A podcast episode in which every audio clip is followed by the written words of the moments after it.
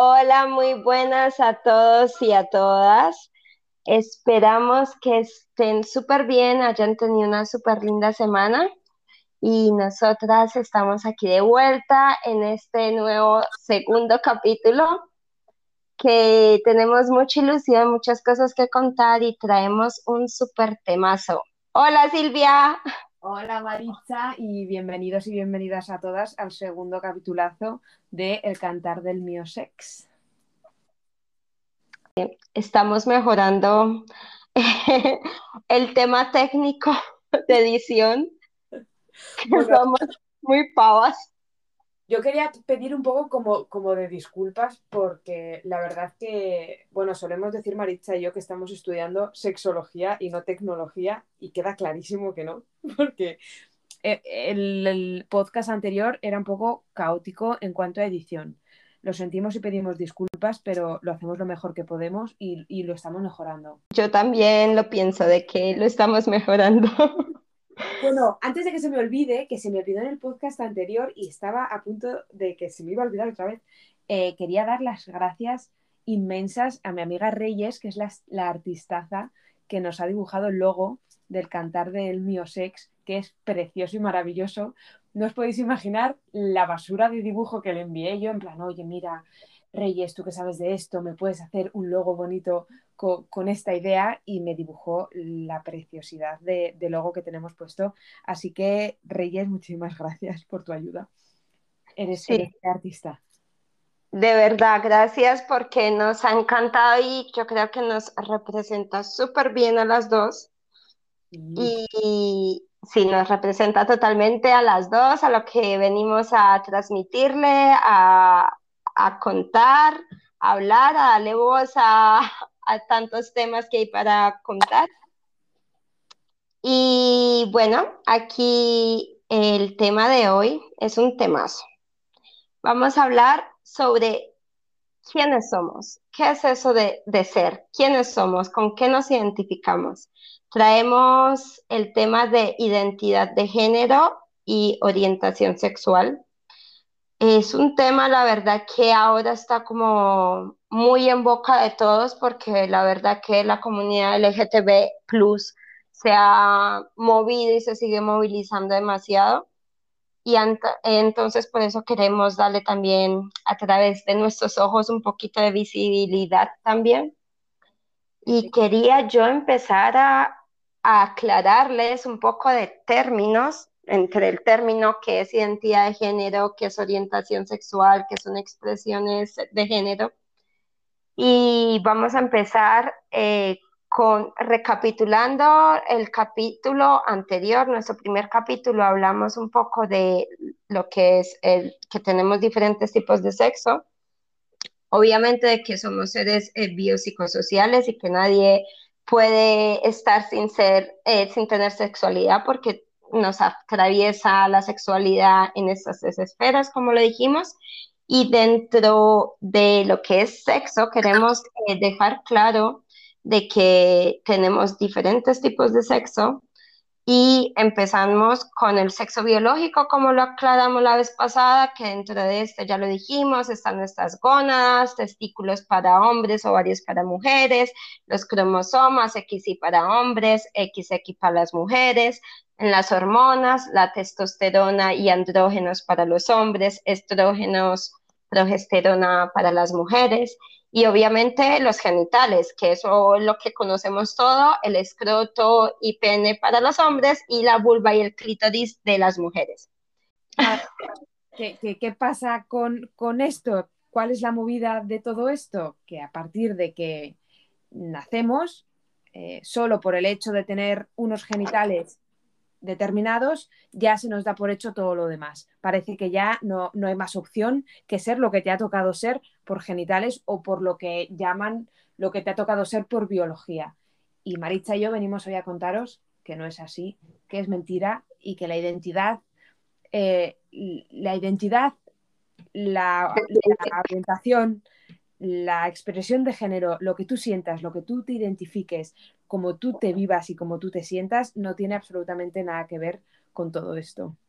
Exacto, eso es Y con esto, de entonces, ¿con qué nos identificamos? Pues tenemos el sexo fenotípico, que sería cómo aparentamos nosotros, si eres mujer, senos, vulva, caderas anchas, hombre, pene, voz, eh, nuez de Adán o como le llamen en sus países. Y luego, entonces aquí entramos en el sexo asignado al nacer, que es lo que explicó Silvia antes, que según con lo que nacemos, pues nos dicen, eres hombre o eres mujer porque tienes vulva o porque tienes pene. Pero dentro de este sexo asignado al nacer, nos dan la forma de, de, de, criarnos. O sea, si eres hombre, ya tenemos un sexo de crianza y me educan a mí con el sexo asignado. Y por supuesto, esto no tiene nada que ver porque el sexo psicológico es en realidad lo que nos da la identidad de género, el cómo nos sentimos, el independientemente de si yo tengo una vulva o si tengo un pene, es cómo me siento, me siento identificado con este sexo que me asignaron al nacer o no. Y que hay muchísimas personas, o sea, durante toda la vida hay personas que no se han identificado con lo que nos han asignado al nacer. Y de hecho, históricamente, eh, la sociedad nos ha encasillado de que tenemos, de que nuestro, si nuestro sexo biológico, varón o hembra, eh, nacemos así y automáticamente nuestra identidad sexual o expresión de género es masculino y femenino y por lo tanto nos tenemos que comportar como un hombre o una mujer cuando no tiene nada que ver que yo nazca con determinadas eh, genitales y después me, me, comporte de otra forma, porque son cosas totalmente diferentes. Entonces, eh, Silvia nos va a aclarar esto de cómo nos diferenciamos, en qué, de qué forma nos diferenciamos. Bueno, pues como ha dicho Maritza, hay que hacer una distinción muy grande entre el sexo asignado al nacer con el sexo sentido. Entonces, en función de cómo estos dos sexos se relacionen dentro de una persona, se puede, bueno, se han hecho categorías como cajoncitos donde meter a cada persona. Luego hablaremos de este tema de, categorizar a las personas, de si nos gusta o no nos gusta, pero bueno, eso es otro tema que tocará más tarde. Sí, temazo, temazo. Temazo también. Eh, bueno, relativa a esta identidad de género, esta identidad sexual, eh, una persona puede ser eh, cisgénero cuando el sexo asignado al nacer coincide con el sexo sentido, es decir, una persona que nace con vulva y se identifica como niña o una persona que nace con pene y se identifica como niño. Lo que sería, entre comillas, contrario a ser cisgénero es ser trans. Dentro, bueno, trans, eh, los intelectuales de la materia, las intelectuales de la materia han decidido poner un, asterisco en la palabra trans que hace como una especie de paraguas y abarca a todas las personas que, no se sienten, no sienten esa relación directa de su sexo asignado al nacer con su sexo sentido e engloba a todas las personas que, no sienten su sexo biológico. Dentro de, estos, eh, de estas personas trans tendríamos dos tipos o dos subgéneros, dos categorías diferentes en relación a la relación que tiene esa persona con su cuerpo, con sus características y con su, como ha explicado Marisa, su sexo fenotípico. Y tendríamos a las personas transexuales que valoran y necesitan un proceso de transición y de afirmación que adopte su apariencia física a su sexo sentido y entraría todo el tema de, hormonas, de adaptación, de cirugía. Bueno, y luego cada uno, cada una hasta el paso que llegue, hasta el punto que llegue de reasignación de genitales o no, de ponerme esto, ponerme lo otro, operarme la cara así, ¿no? Eh, da igual en qué punto estés, pero son las personas que necesitan un cambio fenotípico, un, cambio por fuera de su apariencia para, adaptar su, sexo sentido. Y sin embargo, también existen las personas transgénero cuyo proceso de transición tiene menos importancia y se identifican como hombre, como mujer o como lo que se identifiquen al margen de su apariencia física. Y tenemos aquí una tercera categoría que ni siquiera debería estar en estas categorías, pero también hay mucha confusión y hemos decidido meterlo aquí para explicarlo, que serían las personas travesti, lo que generalmente se ha conocido como un travesti, que no tienen eh, nada que ver con este tema de la identidad. Normalmente son personas cis que simplemente y de forma esporádica tienen una conducta y una expresión de género de otros géneros que, no son el que se les han otorgado.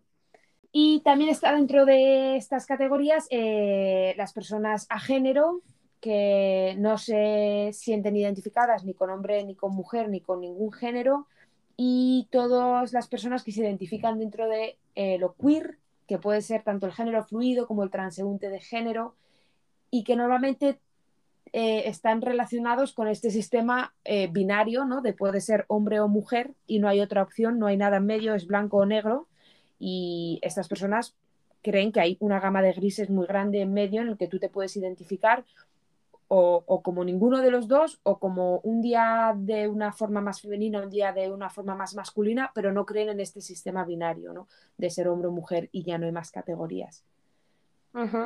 Y por último tenemos a las personas intersex, que son personas que tienen características biológicas femeninas y, y masculinas, ambas, y que pues con el paso de los años y con la experiencia de la vida también deciden eh, si, en qué categoría de todas las anteriores pueden sentirse.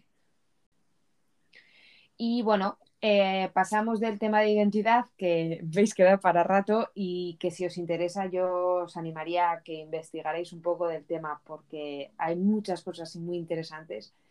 Y pasamos con el al tema de la orientación sexual o orientación del deseo, que parece que al final es donde van como todos los, todos los ríos llevan a este cauce. A mí me pasa mucho que, oigo eh, mamás o papás que dicen, joe, este niño mío siempre está jugando con las muñecas, seguro que es gay. sí. A ver, ¿qué, ¿qué, tiene que ver una cosa con la otra? Vamos por partes, esto es su identidad, esto es su orientación, ¿qué tiene que ver que le guste el rosa con que le gusten los hombres, que tiene que ver eh, que se ponga tacones con que, bueno, pues esto es un temazo, ¿no? Y, por eso, bueno, por eso queríamos hablar de este tema hoy y por eso os invito a que cada vez que hagáis una relación así en el cerebro, que a veces no, nos va el cerebro solo, ¿no? Llegamos a conclusiones muy rápidas, cuando pase una cosa de estas o oigáis una cosa de estas, que os paréis un poco a replantearos y a, y a reflexionar sobre de qué están hablando y por qué dicen que es así, ¿no? Ahí lo dejo. Exacto. Eh, yo quiero hacer un inciso aquí. Yo trabajé aquí en Suiza en una guardería y obviamente allí tenemos miles de cosas para entretener a los niños y una de ellas pues era pintarse las uñas. Claro, todas las niñas llegan súper felices a pintarse las, las uñas y los niños también, o sea, son niños de dos, tres años, ellos no tienen ningún concepto de esto es para niños, esto es para niñas, y simplemente somos nosotros los que se lo mostramos que esto debe de ser así o debe ser así, pero la mayoría de niños también les gustaba pintarse las uñas y les parecía súper divertido. Ahora llegaban los papás y decían, no, a mi niño no le vuelvas a hacer eso. Que también hay mamá, había mamás y papás que también tampoco querían que sus hijas niñas eh, se pintaran las uñas, pero que es como mostrar que mira que los niños son tan, tan libres, no tienen ninguna maldad y simplemente les gusta experimentar, decir esto me gusta, esto no me gusta, me gusta este tipo de, juguete independientemente de, lo que sea. Total.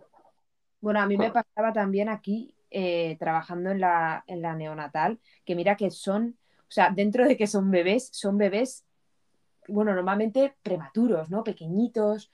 Eh, bueno, pues ya desde, desde la incubadora, literalmente desde la incubadora, teníamos montaña de mantas de niños, montaña de mantas de niñas. las niñas tenían mantas rosas con lunarcitos, con mariposas, con mariquitas, y los niños tenían eh, azules con dragones, con coches, con no sé qué.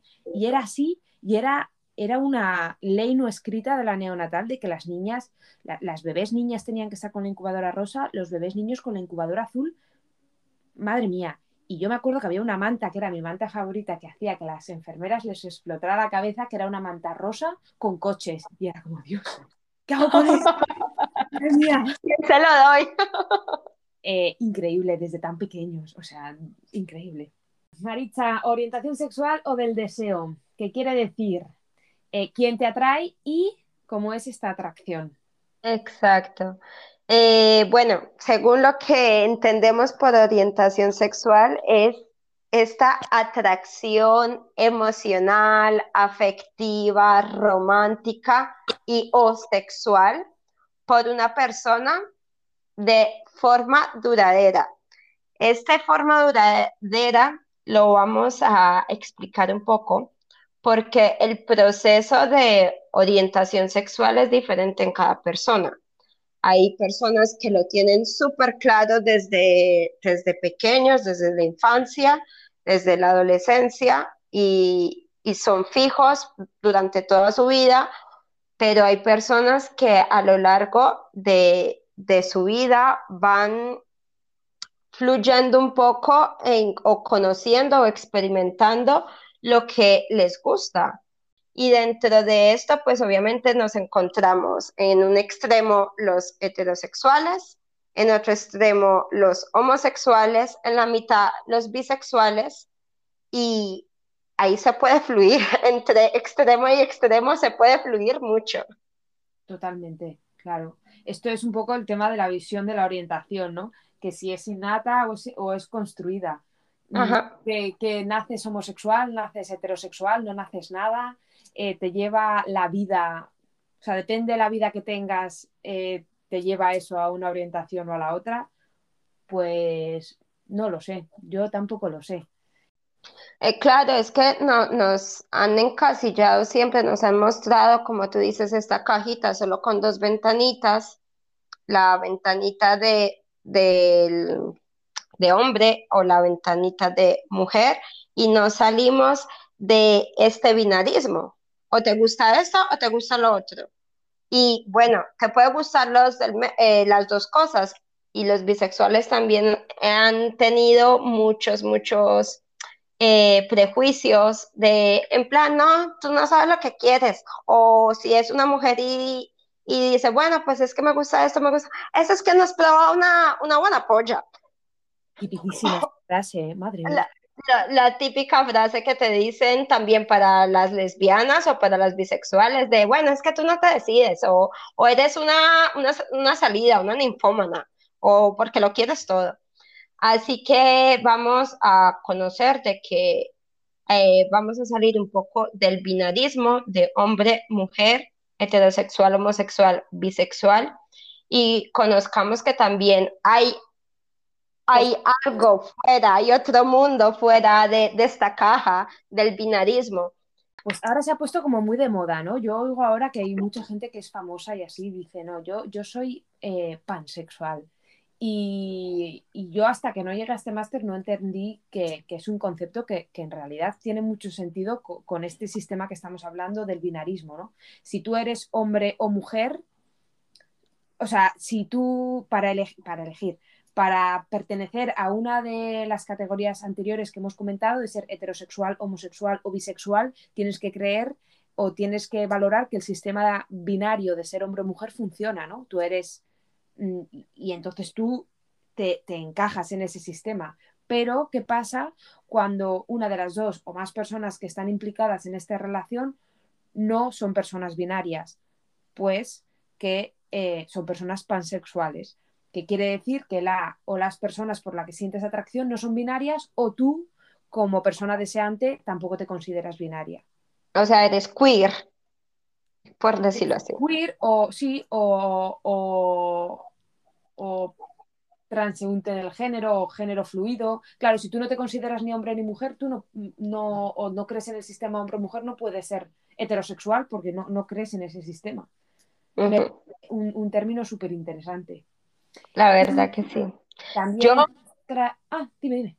No, te iba a decir que yo soy de los que, que piensa de que uno en verdad se, enamora, debería, debería enamorarse de la persona, no por lo que tiene entre sus piernas o por como obviamente, que eso está claro. Y yo, este concepto de pansexual, yo creo que a mí me encanta porque son como tan libres, tan, o sea, son súper libres. Yo me intereso por la persona, independientemente de si es esto, si es lo otro, da igual, a mí me interesa la persona. Totalmente.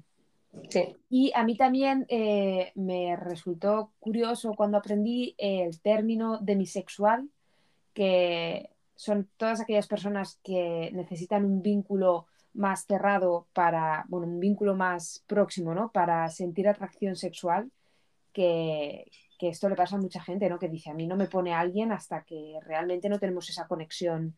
Eh, sí, ese vínculo emocional. Efectivamente. Y también hemos traído eh, el término asexual porque está como muy generalizado que son personas que no, no tienen eh, deseo, que no, tienen, que no sienten placer, ¿no? Que son como, como muy sexualmente planas y no, no, no tiene nada que ver con todo esto. Son personas que no sienten atracción sexual, pero no quieren no, esto no quiere decir que no sientan otro tipo de atracción, como puede ser la intelectual o la romántica. Tampoco quiere decir que no puedan tener relaciones sentimentales, que no puedan sentir placer o que todas sean célibes o que tengan disfunciones sexuales. No, simplemente son personas que no sienten atracción sexual y ya, sin, sin tener ninguna otra connotación en todo lo demás. Claro, a mí este término de asexual yo creo que eh, confunde un poco porque no sé si es muy correcto el nombre de, para, para este concepto porque el, lo que sería la palabra sexual ya estás diciendo de que no tienes sexo o no tienes una sexualidad.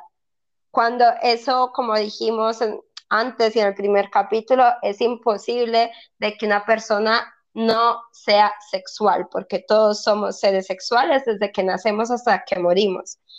Efectivamente. Y todo esto lo metemos en una caja enorme y lo separamos de lo que nosotros y nosotras realmente vemos de las personas. Y con ello sacamos todas las conclusiones, que es la expresión, conducta y comportamiento de género no es ni la identidad ni es la orientación, sino cómo te expresas y te comportas en relación con tu sexo. Está súper relacionado con el tema de los roles de género y es donde, donde aparece este concepto de la pluma, de la plumofobia y de todas estas cosas que, en realidad a mí me hace reflexionar mucho porque creo y siento que, tenemos más como sociedad plumofobia que, que homofobia, ¿no? No a las bueno, a las personas que se manifiestan en contra de estos colectivos, yo personalmente creo que lo que les molesta más es su expresión de género que su identidad, ¿no? O sea, que su orientación. Me parece a mí. No te molesta un hombre homosexual que va en corbata a trabajar al banco y que es súper macho, lo que te molesta es un homosexual que sale en las carrozas, que va vestido de rosa con purpurina y que habla eh, como no sé cómo. Eso es lo que me parece a mí que... A mí es donde me parece que va como más enfocada la, fobia, ¿no? Al tema de, la, de la expresión de género. No sé qué piensas, Maritza. Sí, está claro que es como que, vale, puede ser gay, blanco, que parezcas un hombre como debería ser en los conceptos de todo, de que no demuestres pluma y eres, y eres aceptado en la sociedad. Ahora, como tú dices, tienes un poquito de pluma y ya, ya lo empezamos a mirar raro. Igual pasa con las mujeres. Ay, esa es marimacha. ¿Por qué, ¿Por qué es marimacha? Porque le gusta raparse, porque le gusta jugar al fútbol, porque no camina como eh, contorneando las caderas de lado a lado. Entonces, eh, pienso que es como tú dices, eh, más que homofobia, muchas veces es la plumofobia lo que le chirría a la gente. Me parece a mí también. Sí, bueno, y ya para cerrar, Maritza, a mí me gustaría hacer un poco de reflexión de todo esto que hemos estado hablando, que hace mucha referencia al tema de la diversidad sexual y comentar que, bueno, tenemos una sociedad heteronormativa con una ideología súper estricta que condiciona cómo tiene que ser la sexualidad de todas las personas.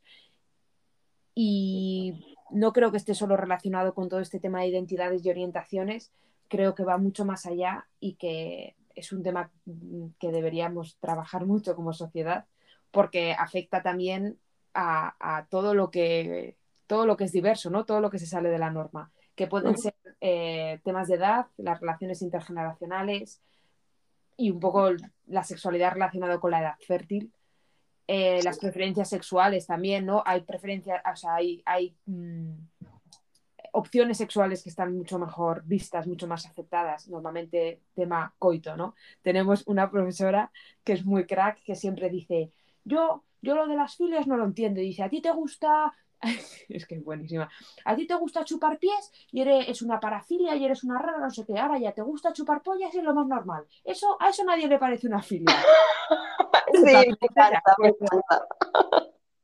Pues es verdad, pues lo que está, las, las prácticas sexuales que están bien y las que no.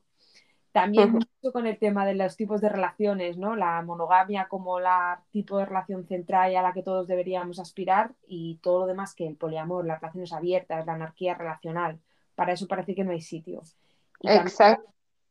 Y dentro de la monogamia me gustaría añadir el amor romántico, que eso ya es otro temazo, que lo dejamos para otro momento.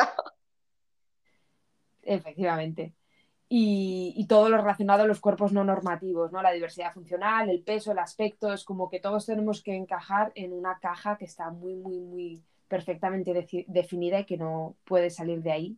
Y por eso eh, habíamos pensado en hacer eh, este, este podcast para dar luz o para dar voz o para hacer ver que existen formas y manifestaciones de la sexualidad, tantas como personas, que, que muchas se salen de la norma establecida y que, y que no pasa nada, ¿no? que deberíamos sentirnos libres de, ser como somos y sentirnos como, como, nos sintamos y que lo único que debería considerarse válido eh, en una relación es que sea segura, entre iguales y consentida y todo lo demás, todo lo demás es secundario.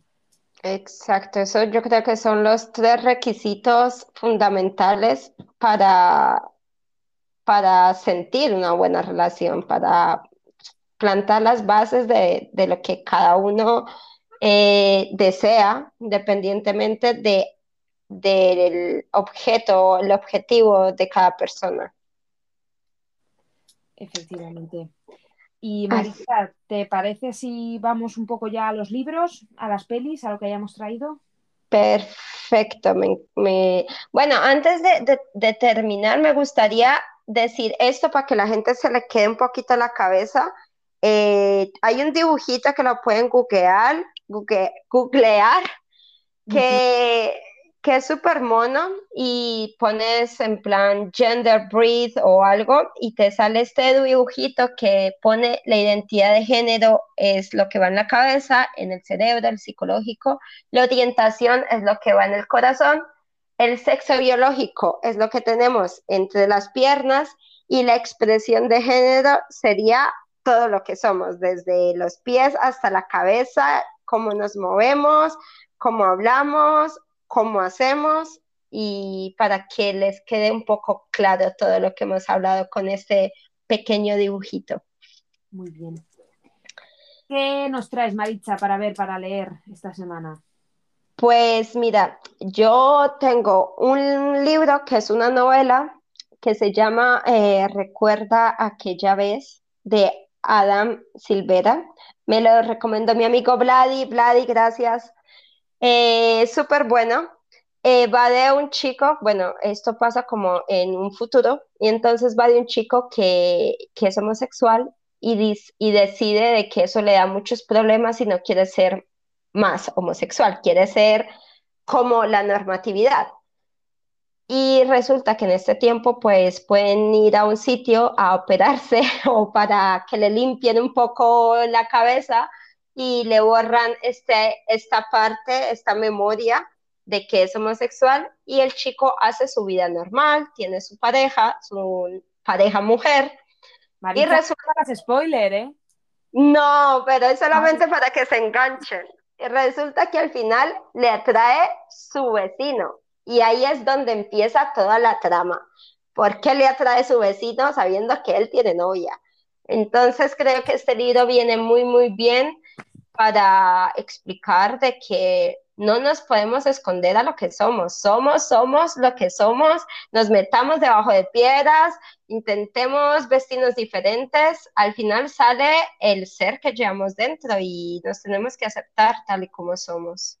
Pues yo traigo eh, peliculón La chica danesa, que mm. habla de un proceso de transexualidad.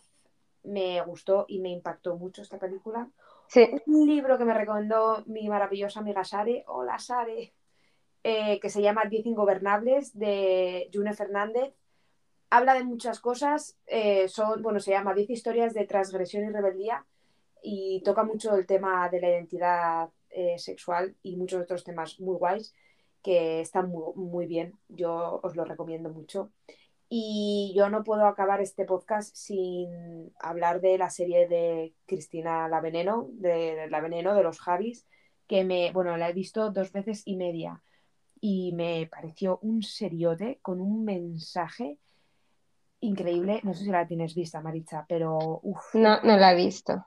Pues ha dado un montón de, campanazo por aquí. No sé ah. si campanazo. Eh, me gustó mogollón. Así que si no la ah, vista, también pues... os la recomiendo. Hablando de series, ya que dices, ahora me vino a la cabeza la serie de Pose, Pose eh, que es de transexuales y se la recomiendo, me encantó esa serie, es la primera serie protagonizada por personas transexuales y es muy, muy buena. Ahí pueden ver lo que pasan todas estas personas, lo que han tenido que luchar para que se les reconozca y les den un hueco en la sociedad como a todas las personas que, todas las personas que es lo que al final todos nos merecemos. Pues nada, os dejamos eh, el email nuestro por si queréis decirnos algo bueno, malo, lo que os parezca, eh, alguna otra libro o peli que os guste o que nos queráis contar, o algún error que hayamos cometido, que también es bienvenido. Eh, A mejorar. Total. El cantar del mío sex arroba gmail.com y nos vemos en una semana, Maritza. Sí, nos vemos en una semana, que ya saben, la próxima semana con una super matrona. Eh, temazo, temazo, así que estén atentos. Y nada, esperemos que tengan un buen, un buen inicio de semana. Un beso a todos. Un abrazo. Y buen día. Chao. Chao.